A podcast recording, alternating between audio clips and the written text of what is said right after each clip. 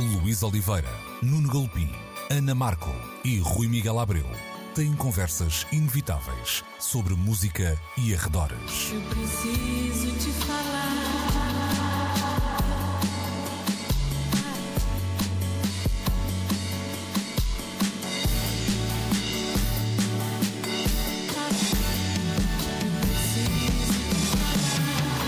Agora na Antena 3. Precisamos de falar. Muito bom dia, sejam bem-vindos a mais uma edição de Precisamos de Falar. Estamos, como sempre, na Antena 13, entre as 11 e o meio-dia aos domingos e estamos também sempre juntinhos no RTP Play. Comigo, Luís Oliveira, também com a Ana Markel, o Nuno Galopim e o Rui Miguel Abreu. Hoje vamos começar por eh, falar das 80 primaveras, eh, verões, eh, outonos e invernos, se tudo correr bem, de Caetano Veloso. São 80 biscas, meus caros. Chegou então aos 80 anos de idade e celebrou-os com um show na Cidade das Artes, no Brasil, um concerto que foi eh, transmitido também para a Globo Play, a plataforma online da Globo. No público tínhamos nomes como Gilberto Gil, Nelson Mota, Ana Carolina ou Wagner Moura e em cima do palco Caetano os seus filhos e também Maria Betânia. Um show uh, evidentemente emocional e que nos faz também olhar para um, o bilhete de identidade. Nuno, às vezes a, a arte uh, dispensa esse olhar mais burocrático para o sítio onde se nasceu e a, e a data de nascimento. Uh, mas de facto há, há, há, aqui uma grandiosidade neste número, nos 80 anos, que depois quase que não bate certo com a jovialidade que reconhecemos a, a Caetano Veloso e até à sua até ao seu lado de um certo arriscar artístico que, que mesmo nos últimos anos tem continuado muito uh, notório. Basta ouvir o último álbum, o Meu Coco, é o disco desafiante, é dos melhores álbuns da etapa recente do, do Caetano Veloso e eu, de resto, se tivesse de fazer um fio a pavio da sua discografia, que começa ali em finais dos anos 60 até agora, não deixaria de fora do top 10 o álbum que ele nos deu a escutar aqui há uns meses, ainda em 2021. Mas olhem só para este nome, número 80. 80 é também a idade neste momento do Gilberto Gil. O Milton Nascimento chega lá em outubro. O Jorge Benjor, 83. Ou seja, é curioso vermos que há uma geração que define uma linguagem uh, estrutural da música brasileira que muitos de nós eh, começámos a escutar quando éramos miúdos. É claro que não escondemos que, dadas as nossas idades, uh, também aprendemos ao mesmo tempo a descobrir, se calhar, os Titãs, a Rita Lee e outros nomes que fizeram a história da pop dos 80, o Cazuza e por aí adiante. Mas acho que estes nomes são, são de facto importantíssimos para definir uma relação que muitos portugueses foram uh, traçando com a música do Brasil desde finais de 70. Há, há, algo aqui de muito importante também numa certa afinidade entre os percursos sociais e políticos dos dois países, uma ditadura numa altura em comum, vozes críticas deste lado e do outro do Atlântico, a cruzarem de resto experiências muito frequentemente, e, e o Caetano Veloso faz parte dessa, dessa mesma geração. Mas de facto, o que tu dizias é, é, é, é de facto notável porque a carreira do Caetano nunca se fez de paz e tranquilidade em termos de uh, desafios artísticos. Eh, estou a falar, de facto, de alguém que, ao longo uh, das várias décadas que nos deu a ouvir discos e concertos, nunca resolveu assentar a reais aqui ou ali. Cantou em muitas línguas, passou por várias terras e teve o condão de assimilar dessas terras o que nelas o entusiasmava para juntar à construção da sua identidade. Nós, por exemplo, quando hoje ouvimos os discos que o Caetano faz quando está no exílio em Londres, uhum. sentimos ao mesmo tempo o entusiasmo de um miúdo, porque o era, a viver uma Londres com uma intensidade de explosão cultural que ele certamente não conhecia uh, no Brasil, de onde tinha saído há, há, poucas semanas, mas depois, ao mesmo tempo, junta a, a, a, esse encantamento as marcas de uma dor, de uma saudade, melancolia, uh, de uma melancolia de, que naturalmente uh, fazem parte do dia a dia de quem vive exilado. E, e, só isso, só esse encontro, faz com que a experiência londrina do Caetano Veloso, e vale a pena dizer também a do Gilberto Gil, uhum. na mesma altura, fazem desses discos algo de completamente diferente de tudo o que nasceu na cidade, que era claramente uma das capitais da cultura jovem uh, e da cultura popular de, daquela altura, finais dos anos 60. Mas isso não se esgota aqui. Ele. Uh, tem uma série de discos ao longo do, do, seu percurso nos quais ele resolve dizer, eh, como os Monty Python, and now for something completely different.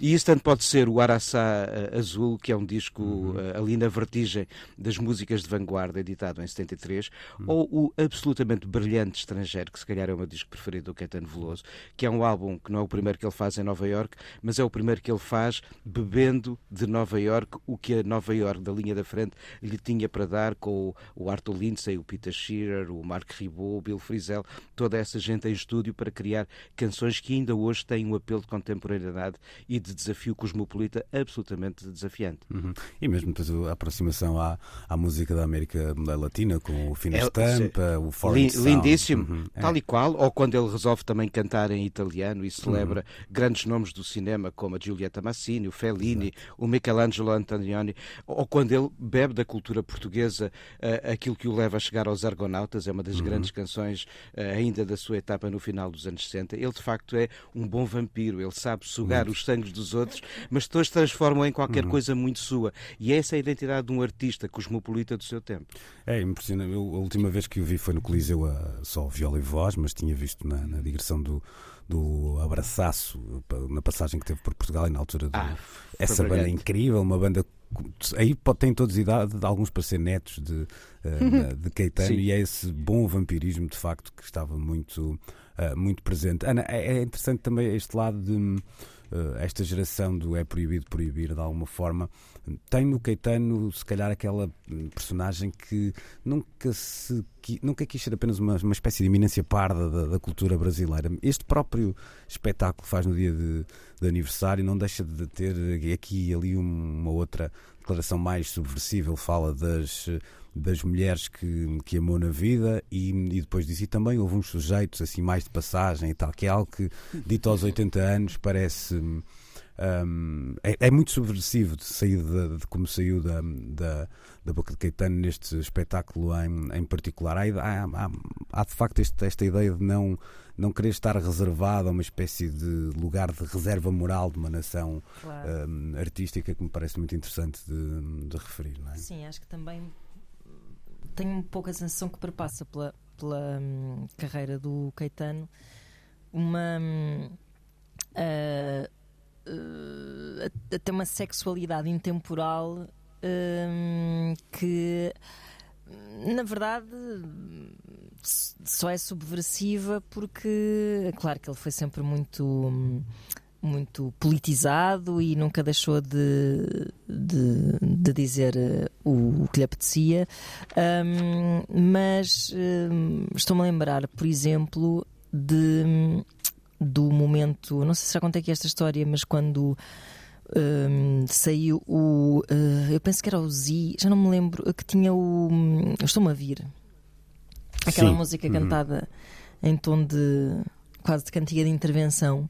E que me lembro de ter um, assistido a uma sessão do É Cultura Estúpido, umas sessões que havia ali aqui em Lisboa no, no teatro, aqui em Lisboa onde me encontro, uhum. no teatro São Luís, um, umas sessões organizadas, até se não estão em erro, das produções fictícias, uma, espécie de tertulias culturais em que um, estava, era um dos temas em cima da mesa, era esse álbum do Caetano Veloso e essa canção em particular que me lembro que uh, Anabela Mota Ribeiro, grande beijinho para ela, que é uma grande apreciadora da cultura brasileira, de forma geral, da música de Caetano também em particular, dizia que achava aquilo uma grande afronta um, ele estar a cantar, um homem daquela idade, estar a cantar aquelas palavras. Eu acho que um, a subversão do Caetano passa muito por nunca lhe cair mal em idade alguma dizer um, coisas como esta ou como uh, as mulheres que eu amei e alguns cavalheiros que também passaram por lá Uh, nunca, nunca soar, uh, tal como artisticamente nunca soou gaiteiro nem uhum. postiço, também nesse sentido da, das coisas que parecem estar só reservadas aos belos e bonitos, aos belos, aos jovens e, e, e belos, sendo que ele uh, continua a ser um, um bonito senhor. Um, Uma fina ele, estampa. É verdade, ele também se, se apropriou e com muita propriedade, passa a redundância, dessas temáticas. Eu também gostava de fazer aqui uma reflexão que é é, é muito interessante nós estarmos a ver, se calhar pela primeira vez, artistas tão relevantes a não deixar de ser relevantes e a celebrar 80 anos uh, no ativo. Eu acho isto mesmo espetacular, não só diz muito sobre. Diz, mas deixa-me só dizer uma coisa sobre isso, que é também não deve ser uma exigência nossa, não é? Não, no sentido não, de. Às vezes também se sente ali uma, uma espécie de. Hum, como é que eu ia dizer? Aos 80 anos, ok, se queres continuar. Uh, no jogo, ótimo, claro. mas pá, se quiseres sair dele e viver a tua Sim, vida de outra eu, forma qualquer. Eu acho que nós só, só podemos estar gratos, é isso, é isso. mas não exigir. Uh, o, o que é muito incrível é que não só isto diz sobre a esperança média de vida, que é uma coisa Verdade. que é sempre bom ter esse, essa visão de futuro que a nossa vida vai podendo ser cada vez mais longa, mas também cada vez mais uh, artisticamente uh, funcional e, e, e, até mesmo relevante.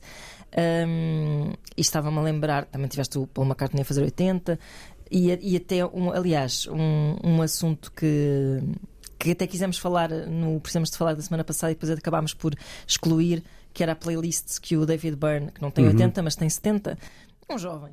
Uh, e, que, e, que, cantou com o Caetano Veloso. E que Exatamente. com o Caetano Veloso, precisamente. E, e, que ele fez uma playlist a dizer: pá, a música moderna é ótima, não, que não se diga que aquela arrogância no, no meu tempo é que era bom e ele prova-o eh, fazendo uma playlist um, super eclética e de quem está genuinamente interessado. Eu acho que nós tínhamos um bocado aquela sensação, se calhar quando éramos miúdos, que íamos ser uns velhos com lenços na cabeça, sem dentes, como vimos, sei lá, os nossos avós a ser.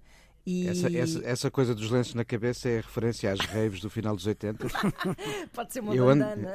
eu, eu, eu, eu, andava com lenços na cabeça. Não? Se já vais voltar a andar, quem sabe. Uh, mas pronto, okay. isto só para dizer que é ótimo que, que já não haja esta uh, sensação de que de ser velha estar condenado a estar desatualizado. Eu gostava muito que, que fossem mais tidos em conta de forma geral pela sociedade, os idosos, mas, mas pelo menos já sabemos que não estamos condenados a ficar completamente aliados do que se passa no mundo e, e, temos cada vez mais ferramentas para o acompanhar e para estar a par e para ser ainda um, pessoas e artistas espetaculares como Caetano Veloso aos 80 anos. É verdade e, e, é uma belíssima reflexão e acho que às vezes a própria crítica tem alguma culpa nisso, naquela ideia de andar sempre à procura do que, claro. do que é novo e um certo claro. desinteresse pelo tipo que já anda aqui há claro. 10 anos que fará pelo tipo que já anda aqui há há 60. É Rui, um, numa discussão um bocadinho mais musical, um, eh, eu dou de barato que alguns discos do, do Caetano, de década 80, 90, sejam muito datados e eu devo dizer que adoro todos, uh, mesmo esses que são uh, aqui e ali uh, realmente mais foleiros, vamos dizer assim, que nunca chegam a ser foleiros, mas são mais datados em alguns dos arranjos. Para ti. Brega. É, hum, usa a palavra que quiseres. Nem é o lado só comercial, é mesmo ali um lado de som que. mas Já pronto. Vamos lá, qual é a tua, tua, já que estávamos a falar aqui também do lado da sexualidade, qual é a tua fase erógena favorita da carreira do, uh, do Caetano, se é que tens algo? Olha, eh, há uma coisa muito interessante nele que é essa capacidade de ser um corredor de fundo, não é? Um, ele é um autêntico. Um, maratonista uhum. no, no, no, que a música uh, diz respeito. Portanto, o arranque da carreira dele é interessantíssimo. É um momento em que mexer no próprio ADN da música brasileira era um ato de resistência, era um, porque era um ato de olhar para a frente e bastava isso para ser um ato de resistência.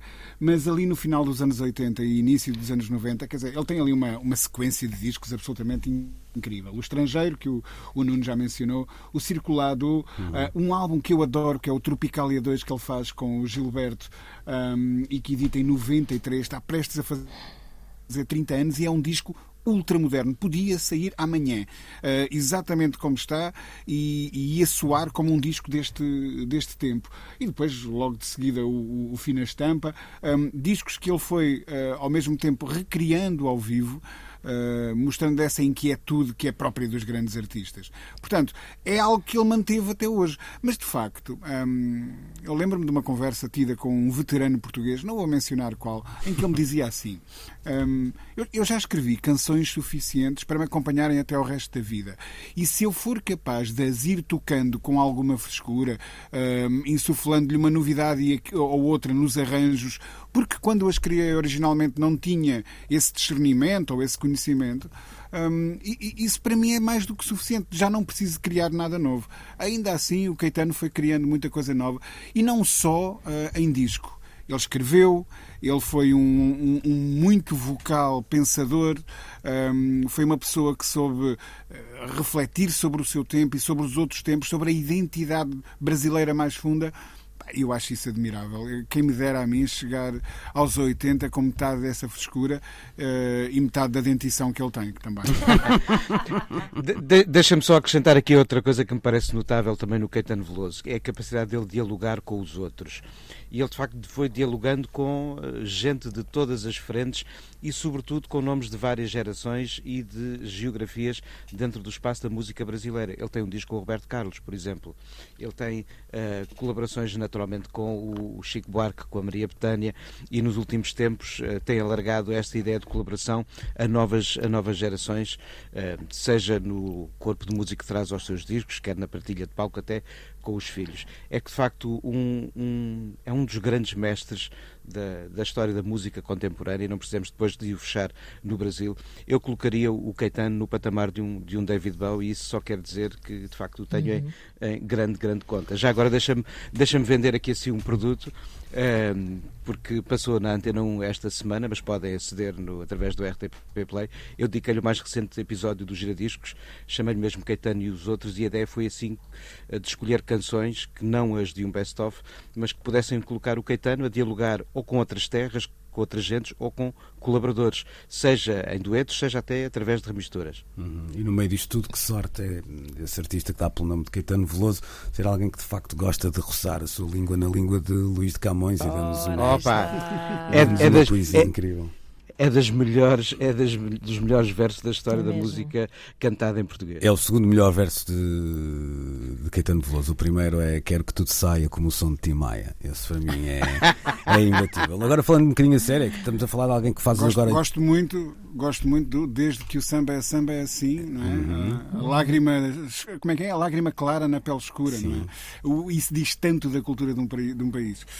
Olha, e, e lembrar-me que é alguém que, fazendo agora 80 anos, mais ou menos para alturas de, do seu um, aniversário número 70, o seu 70 aniversário, cantava alguma coisa como A Bossa Nova é foda. Eu pagava para ver um artista português com 70 anos escrever alguma coisa similar, um, sei lá, sobre o fado, por exemplo. Não é? Ali uma. Uh... Ainda por cima, foneticamente, parece-me riquíssimo. Pois é.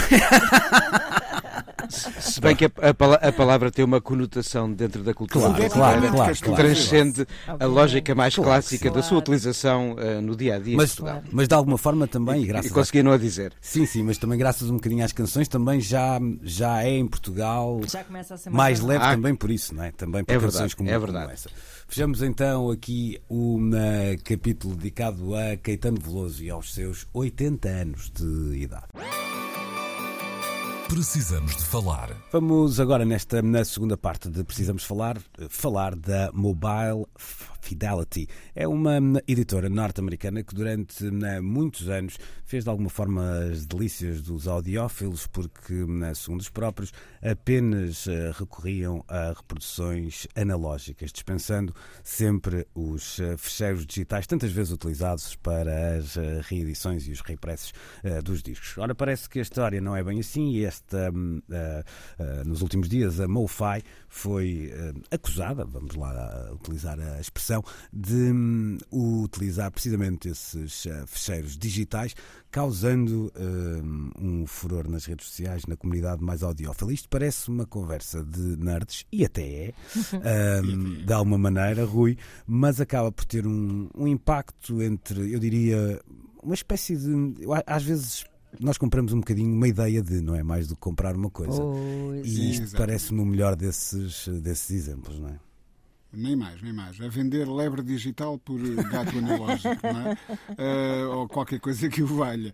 Um, eh, não, uh, eu lembro-me de muitas das vezes em que por aqui uh, se discutiu, se calhar um, um bocadinho mais intensamente por mim e pelo, pelo Nuno, um, toda esta questão do, do, com muitas aspas, renascimento do vinil e do mercado do vinil em eterno crescimento nestes últimos, ou, ou melhor, em contínuo crescimento nestes últimos anos, etc, etc. Um, a dada altura eu, eu, eu, dei por mim a questionar eh, que vinil é este que, que, que estamos a comprar um, porque é muito diferente, de facto, uh, uma empresa que pega em fitas analógicas uh, originais de uma gravação qualquer feita, digamos, até uh, ao final dos anos 70, quando a tecnologia digital começa a entrar nos estúdios um, e, e, e passá-la respeitando ao máximo essa integridade analógica uh, para uma edição em vinil bem impressa, terá sempre um, um, um valor muito elevado em termos acústicos. Uh, esse rigor é apreciado e foi isso que fez o nome da Mobile Fidelity. Mas nos últimos anos nós vemos muitos artistas, incluindo em Portugal, um, tornou-se praticamente uma, uma tendência os discos saírem apenas em formato digital e em vinil, sabendo nós muitas vezes que as gravações são 100% digitais, o processamento é 100% digital, toda a masterização, todo o processo de, de, criação de um master é digital. E só essa última fase é, é, é que é, é analógica ao passar, ao prensar um, uma coisa que é um objeto, um ficheiro digital num, num, num vinil. Ora, a Mobile Fidelity andou a vender a preços muito um, dilatados, diga-se de passagem, um, para uma elite mundial de colecionadores, uh, audiófilos, todos eles com aparelhagens que certamente custam mais do que a minha casa, um, no mínimo mais do que o meu carro, uh, mas algumas até mais do que a minha Fala, casa. Falam tipo que não conduz, não é? Mas pronto, ok. Exatamente. Não, não mas, mas há cá um carro no, sim, sim, no agregado sim, familiar, portanto, e portanto uh, sei do que é que estou a falar. Um, e, e, essas pessoas tinham-se como pertencendo a um clube exclusivo um, e, e, muito, um, eu diria, fundamentalista dessa causa hum, analógica. Eh, só que a Mobile Fidelity esqueceu-se de comunicar que a partir de dada altura. Nós todos ouvimos falar muito recentemente de, de fogos em arquivos. Eh, isso aconteceu, penso que com um, um depósito de, importante e considerável ou da Universal ou da Sony, em que se perderam muitos masters. Felizmente, eh, muitos desses masters ao longo dos últimos anos foram sendo digitalizados. E a maior parte destas reedições de clássicos de que nós hoje ouvimos falar já são feitas a partir de hum, transcrições digitais de elevadíssima qualidade mas havia quem argumentasse, e esta agora é que é o cerne da questão, e com isto me vou calar para dar a palavra aos, aos meus companheiros. Um, sempre houve a argumentação de que mesmo esses fecheiros digitais não tinham a mesma qualidade dos originais um, uh, analógicos. Ora, uh, esta tal elite que andou a jurar a pé juntos que estas edições da Mobile Fidelity eram o melhor que acusticamente se poderia alcançar nos domínios da reedição em vinil, exatamente porque respeitava a integridade analógica um, do, do, do, processo, um, afinal de contas, vem-se a saber que uh, a Mobile Fidelity acabou por assumir um, que, a dada altura, no processo, eles começaram a integrar, um, digamos assim, etapas digitais uh, entre uh, o, o, original e a, a reprensagem em, em, em vinil.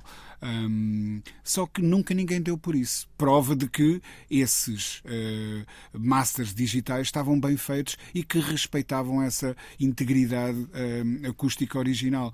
Portanto, isto vem lançar um novo debate um, e que se calhar até é oportuno porque temos que, de facto, começar a repensar o futuro do vinil. Numa altura em que tanto se fala de sustentabilidade um, e, e eu sei que não será o vinil que está a esgotar os recursos, eh, sei lá eu, quer dizer, eh, uma viagem de avião simples provavelmente uh, queima o equivalente a, a, a, milhares e milhares e milhares e milhares de discos de vinil.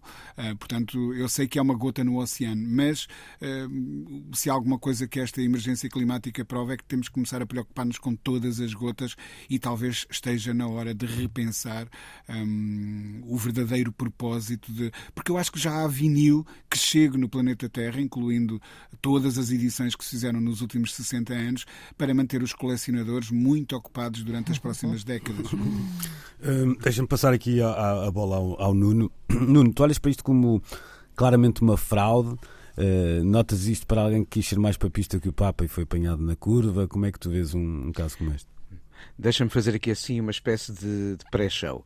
Um, aqui há uns anos, mais concretamente em 2009, quando estive nos estúdios Abbey Road para com os técnicos da casa uh, ouvir o que iam ser aquelas edições especiais dos Beatles, aquelas edições remasterizadas que saíram nas caixas em mono e estéreo. Uma das conversas que então ali assim se desenvolveu foi a de que está praticamente no limiar da capacidade do ouvido humano um, o ser-se capaz de distinguir ou não o que, de melhor, o, o, o, que o som possa ainda melhorar digitalmente face ao que já foi feito. Uhum. Ou seja, uh, o, o 4K, o 8K, o, o, o que mais se venha a inventar já ultrapassa a capacidade do ouvido humano uh, conseguir mergulhar no detalhe para além daquilo que já se atingiu. Outro, outro dado para, para, para juntar à conversa antes de, de depois de responder à tua questão. Uh, fazer uh, novas prensagens a partir de masters originais dá um trabalhão tremendo e uh, posso contar a história porque me foi relatada por quem o fez já entre nós. É o caso da Harmonies Records, que de facto lançou o disco de estreia do Quarteto 1111, o, o álbum Paninhas do José Cid uh, e o Background do, do Ouro Negro, indo aos seus masters originais. O processo foi moroso, trabalhoso está longe de ser simples e de facto deu origem a novas e belíssimas prensagens em vinil, mas no trabalho da Harmonies não se esgotou nessa comunicação o que os discos traziam de novo, mas sim depois todo um trabalho complementar de contextualização do que aqueles discos nos tinham a contar, para além sim. da qualidade de um som que voltava a ir às suas origens primordiais. Tudo isto para dizer que, em termos de, de, de digitalização de uma memória auditiva, de facto os arquivos digitais usando a tecnologia mais recente, já conseguem quase como que duplicar sendo que nunca se consegue a duplicação uh, total de tudo, a não ser na matemática, uh, do que os ficheiros áudio uh, analógicos poderiam ter representado. É claro que depois há as diferenças com que cada leitor das bobines originais poderia tirar ou não de cada uma dessas gravações. Mas isso já é outra conversa. Tanto que, até para fazer aquelas edições em 2009, estão a ver aos anos aqui isto já foi, uhum. os técnicos da Abbey Road escutaram várias prensagens, escutar, usaram várias máquinas para ouvir as mesmas bobines até chegarem àquilo que definiram ser o paradigma pelo qual devia seguir a remasterização das fitas originais dos Beatles para chegarem a estas novas edições, que são aquelas que ainda hoje estão a ser comercializadas. Ou seja, o que aqui é feito e ainda por cima depois usando a ideia de que são edições muito pequenas, muito limitadas, vão à origem, uh, isto são uh, pequenas preciosidades para vocês, colecionadores. Isto é só para totós que, na verdade, querem ter qualquer coisa que é fantástica e XPTO e acabado de fazer ontem. O bom colecionador vai buscar é uma prensagem original do Thriller, se a quer, e é de 1982. Pronto. Uhum. uh, Ana, neste, neste, neste caso, eu acho que há aqui duas coisas interessantes. A primeira é quando eu lançava a conversa, que é esta ideia de.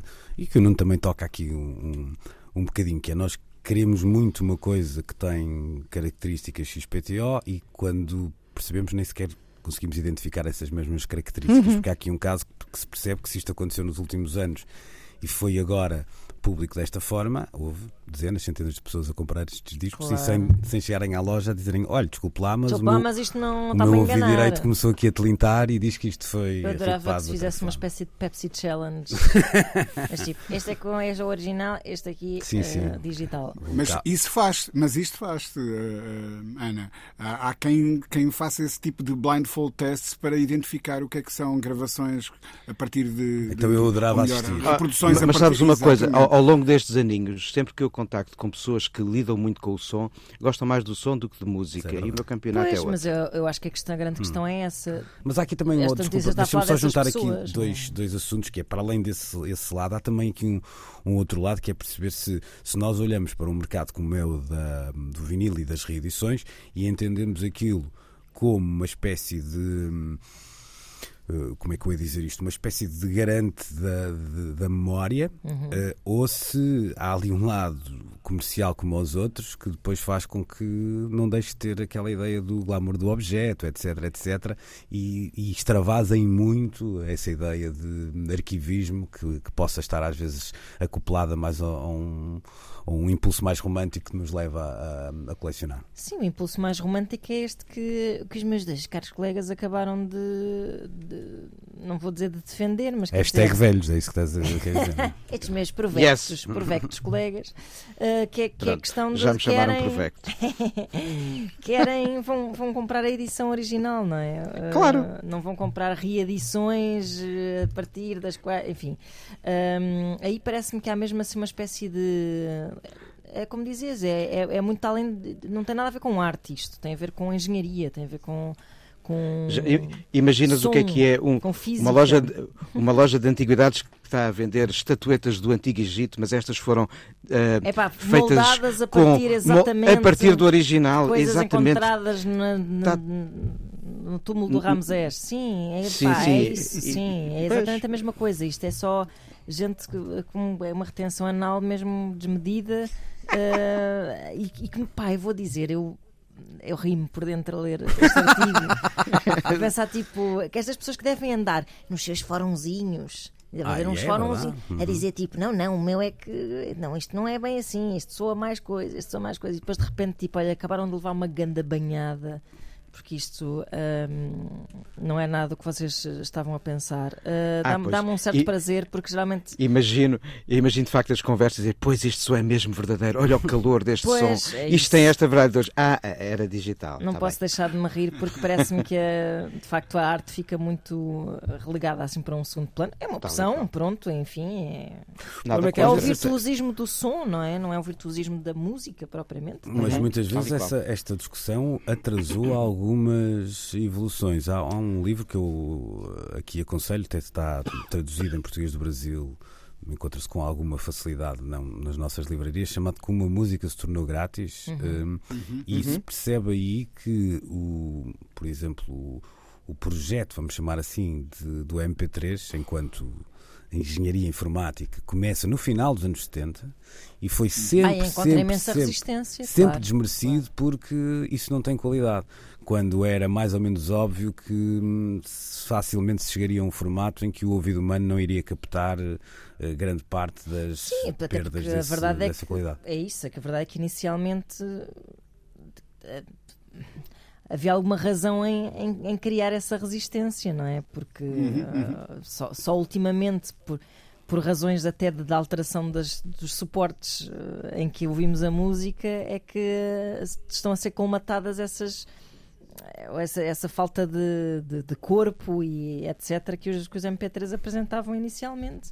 Uh, uhum. Por isso compreendo que este lado um bocado mais ortodoxo ou mais mesmo reacionário impeça algum progresso, mas, mas a máquina não para, não é? E a partir do momento em que epá, tudo em, a, a nível de da portabilidade do acesso à música, etc., faz com que esses formatos acabem por uh, vingar um, começa a tornar-se um bocado uh, ridículo. Não é, ridículo não é ridículo, mas quer dizer, começa a tornar-se uma coisa efetivamente. Uh, uma, uma minudência uh, tu, tu, tu quereres uh, o, o produto mais puro, mais claro. puro, mais puro possível, uhum. não é? Parece-me só uma teimosia quase. Olha, que... oh, oh, Ana, posso contar aqui uma história muito sim, rapidamente? Sim. Há, há, um outro livro, Luís, que é uma espécie de uh, reverso, ou melhor, um, é um paralelo, é um, um bom companheiro para o livro que tu mencionaste, que acho que penso que no original se chama How Music Got Free. Sim, sim. Uh, e esse outro livro que eu estou a querer aqui evocar chama-se um, Perfecting Sound Forever. Um, Perfect Sound Forever foi a frase com que o CD foi apresentado no, no, no mercado. Um, e Perfecting Sound Forever é, é, é, basicamente um livro que relata a história desde o, o, Thomas Edison até hoje. E há uma história que ele conta sobre o Thomas Edison que é, e o gramofone que é um, sintomática de como nós, uh, em cada época, encaramos o som e também a imagem. Um, para vender os primeiros fonógrafos, não gramofones, mas fonógrafos, o Edison fez uma digressão pelos Estados Unidos em que ia alugando teatros e fazendo uma demonstração das capacidades do fonógrafo ao público. marketing direto puro naquele, naquele tempo. E a maneira que ele tinha de o fazer era, ele tinha uma cantora de ópera na sala e tinha uma gravação do fonógrafo da cantora de ópera. Ele desafiava as pessoas a distinguirem entre os dois. Ora, quando já todos nós ouvimos um, um fonógrafo funcionar uh, em gravações no YouTube, por exemplo, temos dificuldades em perceber hoje como é que alguém não perceberia a diferença, claro. porque a fidelidade é baixíssima. Mas naquela época não se percebia. Tal como uh, quando um, ehm, nós ouvimos a frase do o mundo não é preto e branco, é uma referência ao, ao, ao, ao, momento da história em que a fotografia é inventada e nesse momento o mundo era de facto preto uhum. e branco. Não havia sequer a referência da cor uh, no, no, que a fixação da imagem dizia respeito. Portanto, o nosso olhar e a nossa capacidade de ouvir foram se transformando ao longo das décadas. Claro. Achar que há, um, há uma espécie de apogeu que se vai manter para sempre e que vai ser essa a referência para sempre, seja ela do olhar ou, do, ou da escuta, é uma idiotice porque a hum. história ensina-nos exatamente não, o, o que eu acho é que às vezes Agora, há avanços tecnológicos que são um bocado trapalhões, sim. mas que fazem parte sim. da experiência, imagina. Precisamente. Epá, Agora, tipo, o que há depois... A obsessão com o HD na imagem, fazer claro. com que as coisas tenham uma definição uh, de que, que porque as prejudica, não é? Que, que acaba por prejudicar a imagem. Vais tão longe, tão longe, tão longe no HD que parece que estás a ver já um, um, uma versão digital é? de 3D, Sim, sei lá. De mas tu depois, no fim, embate com as fronteiras da própria biologia do ser humano. O olho, claro, claro, o ouvido não claro. conseguem mais do que aquilo onde nós, nós já chegamos. Nós, por exemplo, não ouvimos tão bem como os cães. Uhum. Uh, e, e, por mais que haja futuros na, na forma como o som será uh, trabalhado em edições discográficas ou quejandos daqui a 50 anos, os cães vão continuar a ouvir, se calhar, nos discos, coisas que nós não conseguimos lá encontrar. Se calhar é por é isso que o meu cão ladra tanto não, quando é, ouve o pai para a Some sempre o carteiro primeiro. Ora bem, então já uh, fizemos o download desta segunda parte, uh, da, mas com qualidade, mas com qualidade, desta segunda parte da nossa uh, conversa. 320 kbps. É isso, ainda vamos voltar a falar de tecnologia, mas já a seguir é da Motown que falaremos. Precisamos de falar. Lamont Dozier uh, faleceu esta na semana, também já aos 81 anos de idade. Ele fez parte de o trio que uh, compôs muitas das canções que uh, formam de alguma forma o âmago da Motown Records. Êxitos para Marvin Gaye, Four Tops, Isley Brothers. É um nome que um, facilmente passará ao lado do grande público. Aliás, tal como a banda de suporte da Motown, nos uh, Funk Brothers. Aliás, há um, um, documentário que me lembro de ver há muitos anos no, no Fantasporto chamado Standing in the Shadows of Motown, que contava precisamente a história dessa killer band que estava por trás de tantos e tantos uh, sucessos. Uh, não, não há muitas dúvidas. É, é um nome que, se houvesse assim alguma uh, paridade na maneira que olhamos para a, para a história da música popular, estaria ao lado um, daquelas duplas que normalmente citamos, não é? Lennon McCartney, uh, Richard Jagger, etc, etc. E eu iria mais atrás ainda no tempo, a refletir um pouco sobre esta coisa de uh, como a dada altura o, os autores eram usados enquanto ferramenta de comunicação para valorizar os discos que eles assinavam, mas que outros cantavam, e neste caso temos as Supremes, tivemos o próprio Marvin Gaye, eles escreveram para Marvin Gaye, e é um grande autor, Martha da Vandellas, Four Tops, e só estou a falar da etapa em que de facto esta tripla, dois irmãos Holland e o Dozier, uh, escreveram canções, escreveram e produziram canções para a, a Motown, há de facto um, um, poder na comunicação deste trio de nomes que lembra um pouco algo que vem de mais atrás na história da música, que é do teatro musical. Hum. A forma como, nos tempos dos grandes musicais da Broadway, de um Cole Porter, do Cole Porter, dos irmãos Gershwin, da dupla Rogers and Hammerstein, nunca era exatamente dos cantores de que se falava, porque eles poderiam mudar de produção para produção, mas dos autores.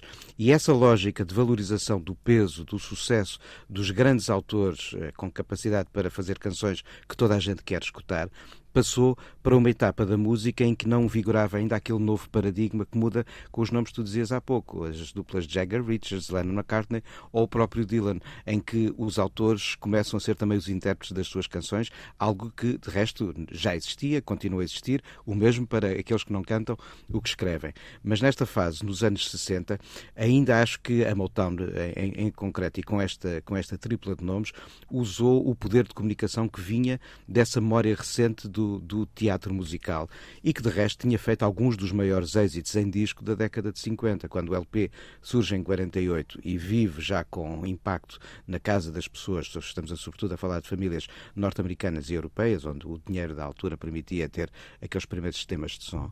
Uh, os musicais, os grandes musicais de, de palco e depois do cinema, uh, fizeram alguns dos maiores sucessos discográficos daquela altura. E os nomes que sobressaíam não eram dos intérpretes, mas os autores.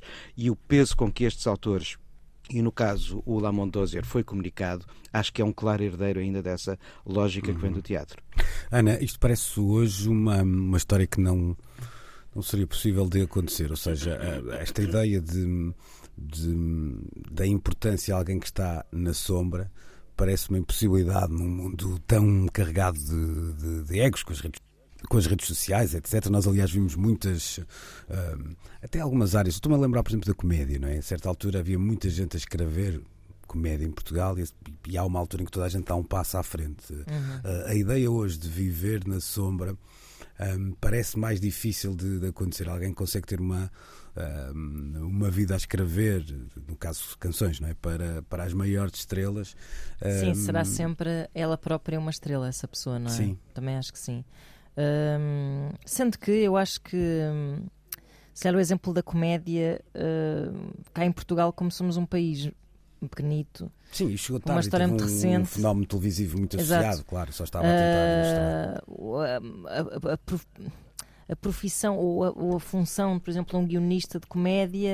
Um, ainda parece que é só um estágio para seres sim, um sim, comediante sim, e isso parece-me que é altamente injusto, não é? Porque, claro que tu vês tipos incríveis a escrever comédia nos Estados Unidos, por exemplo, que um, se calhar nunca chegas a fixar o, o, nome deles ou não, não virás a falar da sua morte.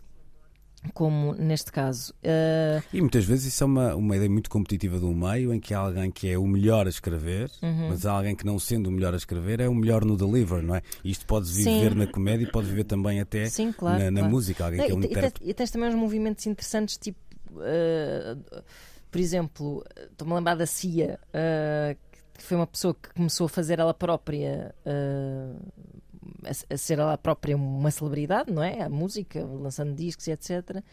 E depois um, começou até se calhar a ser mais considerada uh, depois de começar a fazer música para outros, uh, o que faz com que haja autores super estrelas que têm também a, sua experiência de, Olha, de, de Linda, terreno. Linda, a Linda Perry, a Linda Perry também, Blondes. mas, mas foram blondes, enfim, foi o WhatsApp e... Foi, foi, foi Mais aquela nada. canção, exatamente.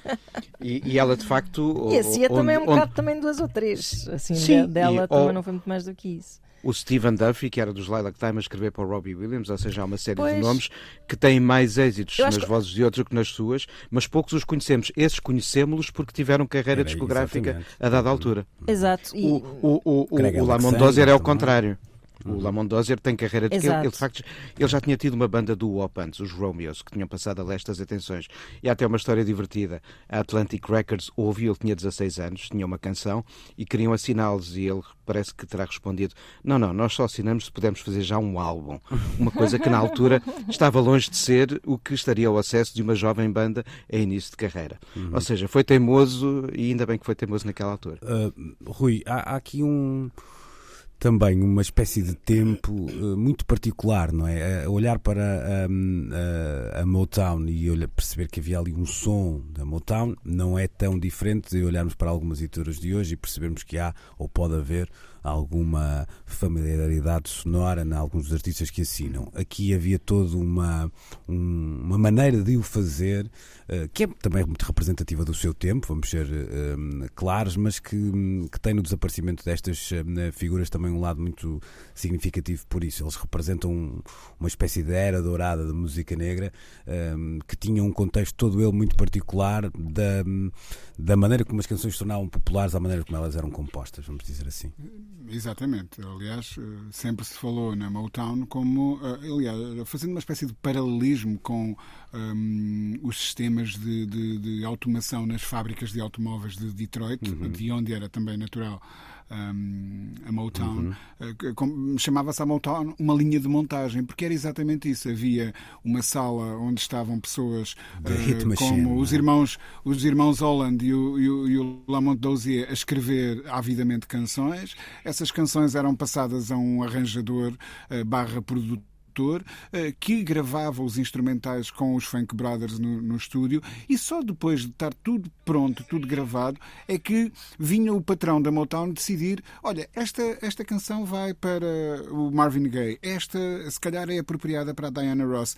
Portanto, só se punha, digamos assim, a carcaça do automóvel em cima do, do, do chassis uh, já, já, no final.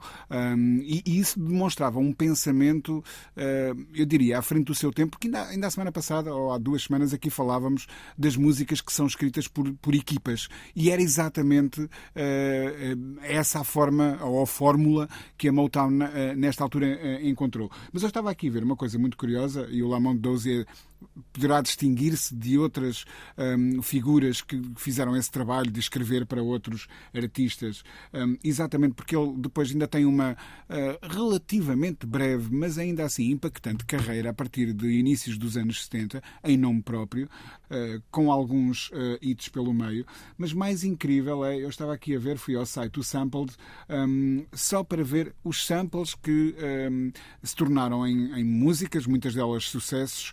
Um, um, feitas a partir de discos que o Lamont Dozier assinou em nome próprio. Não, ou seja, não de discos que foram lançados por outros artistas com material dele, mas discos dele. E, e gente como o Alchemist, um, o, o, The Game com o Nipsey Hussle, o Ghostface Killer, um, o Atmosphere, uh, o Notorious B.I.G., o Pharaoh Montes, quem mais? Uh, a Faith Evans, uh, os Outcast, todas estas pessoas foram beber aos discos dele. O que significa que, de alguma maneira, esse som eh, que foi congeminado por estas grandes cabeças pensantes mantém-se vivo na pop que nós escutamos até aos dias de hoje. E isso é muito importante. Ou seja, desaparece aqui uma figura que é um dos arquitetos da modernidade que nós hoje todos reconhecemos. Uhum. E ele, de facto, continua a construir um percurso a solo que nós conhecemos mesmo menos bem. E vale a pena, por exemplo, recordar, há um, um disco dele, e o título é, é, é acho que é um, sintomático da afirmação de que eu aqui continuo, eu tenho qualquer coisa para, para vos dizer. O primeiro álbum dele a solo chama-se Out Here on My Own, é editado em 1973 e vale a pena dizer, como o Rui sublinhava, ele não tem êxitos de grande dimensão, mas há aqui uma continuação e uma exploração de coisas que não estão na, na linhagem do que a Motown fazia, mas que partem dali para depois assimilar o que vai acontecendo em algumas áreas da soul e do funk na década de, de 70. E vale a pena depois lembrar também como este homem se manteve ativo até há bem pouco tempo, o último álbum dele é 2018, e como ele soube depois também trabalhar com aqueles que foram reinventando as suas canções.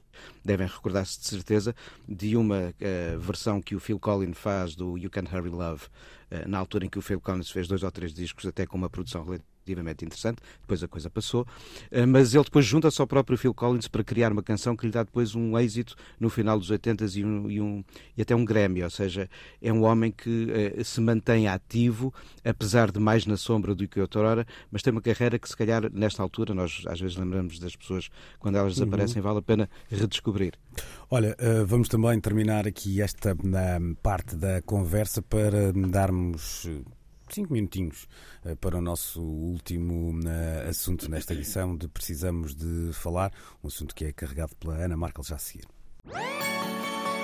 Precisamos de Falar Derradeira parte desta edição de Precisamos de Falar, a Ana Markel tinha partilhado na pré-produção, vamos dizer assim, para isto ganhar pré-produção, para ganhar é? um, para parecer claro, um, para parecer uma coisa um- sério. um é? show de rádio. Sim, sim. Uh, um artigo que nos falava de uh, inteligência artificial uh, e a capacidade de gerar imagens e até artwork já uh, relativo a variedíssimos objetos pop. Eu, como acho que é um assunto que nós vamos voltar uh, mais cedo ou mais tarde, É e, verdade. aliás, Estamos já- sempre lá a voltar, já, na lá. Uhum. já foi assim, assunto aqui por causa do, do documentário de- do documentário, não do videoclipe de Kendrick Lamar. Queria olhar para uma outra sugestão da, da Ana e que tem a ver eh, com a notícia recente de- desta semana ehm, da balada, balada para Sofia do Filipe Melo que hum, vai chegar a série televisiva tendo sido os direitos comprados pela Universal Pictures, não é assim? Uhum, é verdade. Hum, há, há aqui um- uma história por trás. eh, Há sempre uma história, não é? Mas neste caso que, que leva um desfecho, eu diria pouco provável, não é? Na maneira como ela cresce como uma coisa muito eh, pessoal, como são, aliás, grande parte dos eh, projetos do, do Filipe Melo. Também, também porque não, às vezes não tens outra opção senão Verdade. fazer projetos muito pessoais. Verdade, verdade. porque não tens quem invista neles e, e não é que não tenhas a ambição de os tornar ah, mais uh, públicos, vá por assim dizer, ou mais industriais até. Ahm, sim, eu ah, tenho acompanhado o percurso deste incrível, desta incrível novela gráfica que o Filipe fez, que só de si originalmente já tem muito de cinematográfico, já já, já é uma espécie de storyboard uh, para quem quisesse pegar uh, naquilo e fazer um filme ou uma série. Um, o que aconteceu foi que, de facto, eu sei que o Filipe, quando parte para estas coisas, parte sempre um bocado com a sensação de que, pronto, isto é o país que temos, até onde é que as coisas vão, não sabemos, não é? E- mas isso não lhe tira um bocado a ousadia de, de as fazer, por um lado, e depois de, de- de as tentar um, impingir, no bom sentido, uh, além fronteiras. E este livro teve uma primeira edição que depois teve alguns problemas na primeira editora, depois teve uma segunda edição pela Penguin e, e nessa altura o, o Filipe também. Isto foi tudo de uma forma muito do it yourself e muito autoproposta. um, tentou. uh, mandou um- os mails necessários para que alguém num mercado tão espetacularmente saturado, m- não saturado, mas eh, pululado de boas novelas gráficas, como é o mercado americano, por exemplo, hum, ele mandou mails e ele conseguiu que uma editora se interessasse por, por este livro dele e, e, e, pelos vistos havia lugar para ele, porque nós às vezes também temos esta sensação de tipo, ah, Portugal é um país pequeno, mas depois vamos lá para fora e é tudo um bocado demasiado grande e, não, e vai ser de certeza redundante ou, ou não vai ser tão bom, ou já se fizeram as coisas todas, ou já os lugares estão todos ocupados. E a verdade é que houve uma editora que se interessou por este livro, uh, houve quatro nomeações para os, para os prémios mais importantes deste género, uh, e finalmente, um, através lá de um esforço da editora norte-americana, um, conseguiram, a Universal interessou-se e comprou os direitos para agora fazer o, o que bem entender. À partida será uma série de televisão, Uh, não quer dizer que seja feita assim do pé para a mão já imediatamente, aquilo é um contrato, depois há uma espécie de, de prazo uh, que, eles, que, que, depois se renova, não é? E consoante os projetos que tenham para, aquele, para aquela adaptação em particular. Mas isto, eu acho que isto é uma notícia incrível e que diz muito sobre. Epá, sobre se calhar queixarmos menos e, e, e, mandarmos uns mails assim a tirar a barra à parede. E, e pode ser que aconteça, porque quando as coisas têm qualidade também não vale a pena, não é, não é produtivo. Eu, eu contra mim falo que eu sinto-me sempre. Aliás, já desisti há muito tempo de tentar fazer coisas e estou até confortável com isso. Mas acho ótimo que quem acredita nas suas obras tenha o atrevimento de as tentar lançar para o mundo lá fora e, e, e depois, quem sabe, ter este retorno internacional que é sempre gostoso, não é? Tenho 30 segundos para vender para Nuno Galpim e Rui Miguel Abreu se pronunciarem sobre este assunto, sob pena de nunca mais é simples. falarem dele. Foi das melhores BDs que li nos últimos 10 anos. Por isso, quem não leu, faça favor de o fazer. Olha, isso. Pronto, estás a ver, Nuno? Isso é realmente. Até, até sobram 50 segundos para utilizar o Rui Miguel Abreu. Olha que Tive tempo não, extra. Não, olha, não, não, não, tenho grande coisa a dizer, não li, uh, sei que hei de ler. Mas gostaste. Uh, e, uh, e já sei que gostei, exatamente. Sei que hei de ler e já sei que, que hei de gostar, um, porque conheço a pessoa em causa e reconheço-lhe todo o, o, talento que eu acho que nunca lhe foi regateado, e ainda bem. E espero que os olhos do mundo se abram para, para, para esse talento que, que é daqui, mas pode ser de qualquer outro lado. É isso. Um, e, e, que venham muitos mais eh, títulos e filmes e, e, os nossos realizadores favoritos possam descobrir nas, nas ideias dele um bom motivo para mais fantasia. É o que eu quero. Olha, e não é nada que eu até gosto muito de salientar, mas no caso hum, é fixe ser um. É fixe ser eh, feito por um gajo fixe, que é o caso do, do Felipe. Pois é. Para quem eu mando aqui também um abraço e damos os parabéns. Estamos de regresso de hoje a oito dias para a nova conversinha matinal na Antena 3. Podem nos ouvir a que horas bem entenderem no RTP Play. Bom domingo, boa semana. Luís Oliveira, Nuno Galpim, Ana Marco e Rui Miguel Abreu têm conversas inevitáveis sobre música e arredores. Eu preciso te falar.